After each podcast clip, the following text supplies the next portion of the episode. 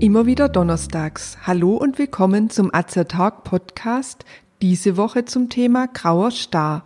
Ich bin Tina, ich bin Apothekerin und Azer Talk ist das rezeptfreie und gut wirksame Format von Azerta.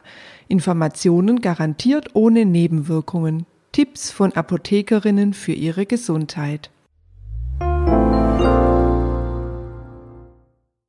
Grauer Star, grüner Star, was ist eigentlich der Unterschied und was verbirgt sich hinter diesen Augenerkrankungen? Beim grünen Star, auch Glaukom genannt, wird der Sehnerv nach und nach meist durch einen erhöhten Augeninnendruck unwiederbringlich geschädigt. Diese Schädigung kann zur Erblindung führen. Hören Sie hierzu gerne auch unseren Beitrag Grüner Star. Den grauen Star, um den es hier und heute gehen soll, bezeichnen Mediziner auch als Katarakt oder Linsentrübung. Drei Bezeichnungen also für eine Erkrankung. Beim grauen Star, wir bleiben bei dieser Bezeichnung, trübt sich die ursprünglich klare Linse langsam ein. Langsam und schleichend kommt es zum Verlust der Sehschärfe. Ohne Behandlung kann die Linse völlig eintrüben und Betroffene können nur noch Schemen erkennen oder gar ganz erblinden. Betroffene beschreiben, es sei, als wenn man permanent durch eine Milchglasscheibe schaut. In der Tat ist eine verschleierte Sicht ein klassisches Zeichen des grauen Stars. Alles ist weniger scharf, kontrastarm und auch weniger farbig. Gut beschreiben könnte man es auch als Nebel sehen oder Grau in Grau sehen. Die Augen reagieren empfindlicher auf grelles Licht, auch Doppelbilder können auftreten. Das Sehen in der Dämmerung oder in der Dunkelheit kann erschwert sein.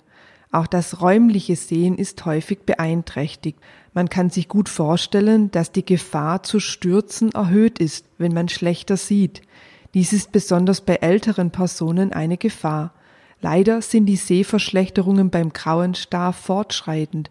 Ohne Behandlung verbessert sich der Zustand also definitiv nicht von alleine.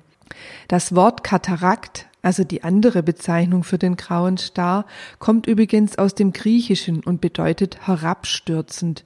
Früher dachte man, dass sich eine geronnene Flüssigkeit vom Gehirn her über die Linse ergossen hat und so die Trübung hervorrief. Man sagt übrigens die Katarakt. Und woher kommt der Name grauer Star? Hat das etwas mit dem beliebten Singvogel zu tun?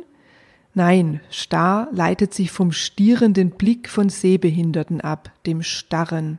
Der graue Star ist eine der häufigsten Augenkrankheiten im Alter.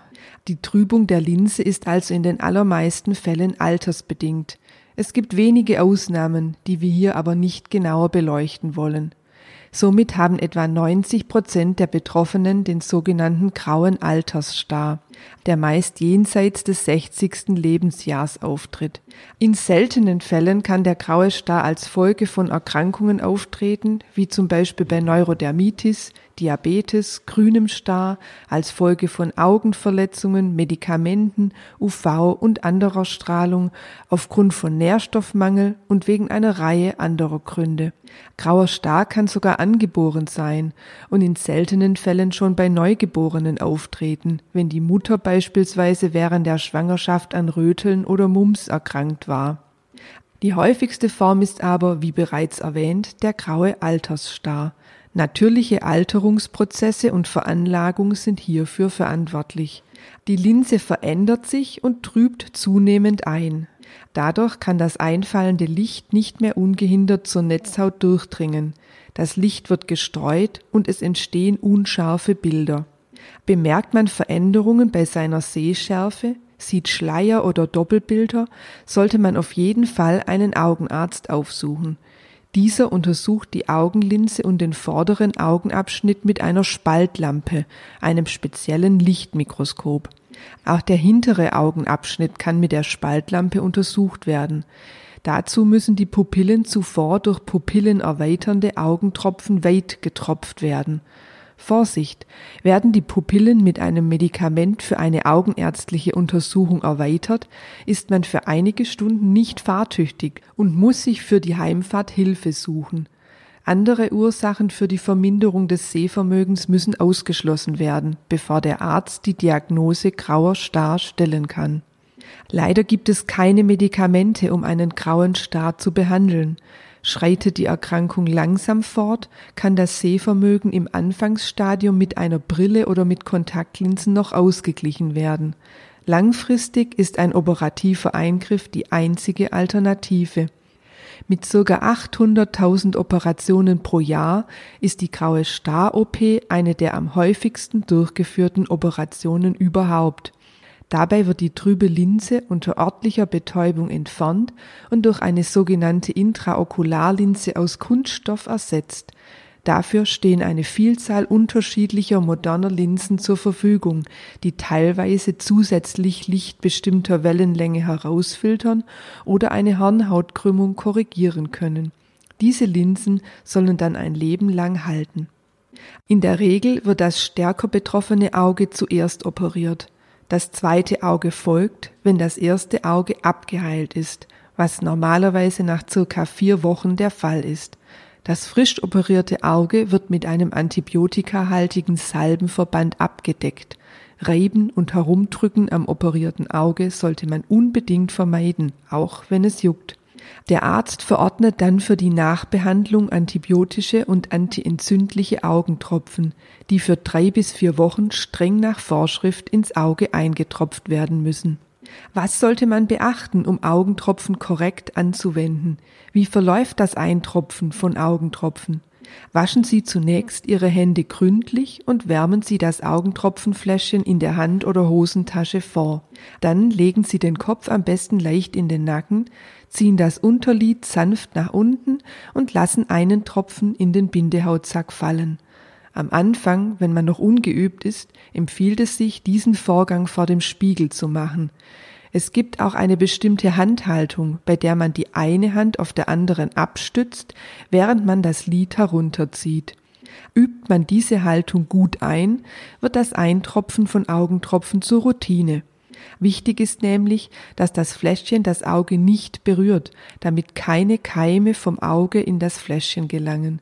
Schließen Sie nach dem Tropfen vorsichtig die Lider für eine Minute und bewegen das Auge hin und her. Dabei kann man mit dem Finger den Tränennasengang zuhalten, um ein schnelles Abfließen zu verhindern. Dieser Tränennasengang sitzt ganz innen am Auge, dort, wo der Nasenhuckel beginnt. Augentropfen sind nur begrenzt haltbar, schreiben Sie darum das Anbruchsdatum auf das verordnete Medikament. Viele Augentropfen müssen bereits vier Wochen nach dem ersten Öffnen entsorgt werden. Auch die korrekte Lagerung ist wichtig. Manche Augentropfen werden im Kühlschrank aufbewahrt. Und manche Augentropfen müssen vor der Anwendung geschüttelt werden. Auf dem Markt gibt es unterschiedliche Tropfsysteme. Bei manchen drückt man auf die Unterseite des Fläschchens, bei anderen auf die Seiten, um einen Tropfen herauszudrücken. Lassen Sie sich in der Apotheke genau erklären, an welcher Stelle Sie beim entsprechenden Fläschchen drücken müssen, wie es aufzubewahren und zu handhaben ist. Müssen Sie mehrere Wirkstoffe eintropfen, lassen Sie mindestens fünf Minuten Abstand dazwischen. Auch hier ist es sinnvoll, sich in der Apotheke beraten zu lassen. Fragen Sie nach Wechselwirkungen zwischen Augentropfen und gegebenenfalls auch zwischen Ihren Augentropfen und Ihrer weiteren Medikamente, die Sie einnehmen. Denn Augentropfen wirken oftmals nicht nur im Auge. Das Auge nimmt die Tropfen auf. Diese können unter Umständen auch im ganzen Körper wirken. Ein weiterer guter Ratschlag nach einer Augen-OP wie der des grauen Stars ist es, vor allem in der Anfangszeit eine Sonnenbrille zu tragen, um das Auge vor hellem Licht zu schützen. In den ersten Wochen nach der OP sollten Sie auch Druckbelastungen, wie sie zum Beispiel beim Tragen schwerer Lasten entstehen, vermeiden, also nicht schwer heben. Muss eine neue Brille angepasst werden, wird nach der Operation des zweiten Auges noch eine Zeit gewartet, bis sich beide Augen wieder vollständig vom Eingriff erholt haben. Wenn Sie sich für uns oder für unsere Fortbildungsvideos interessieren, besuchen Sie uns gerne auf azerta.de oder hören Sie unseren Beitrag Wir sind Azertalk.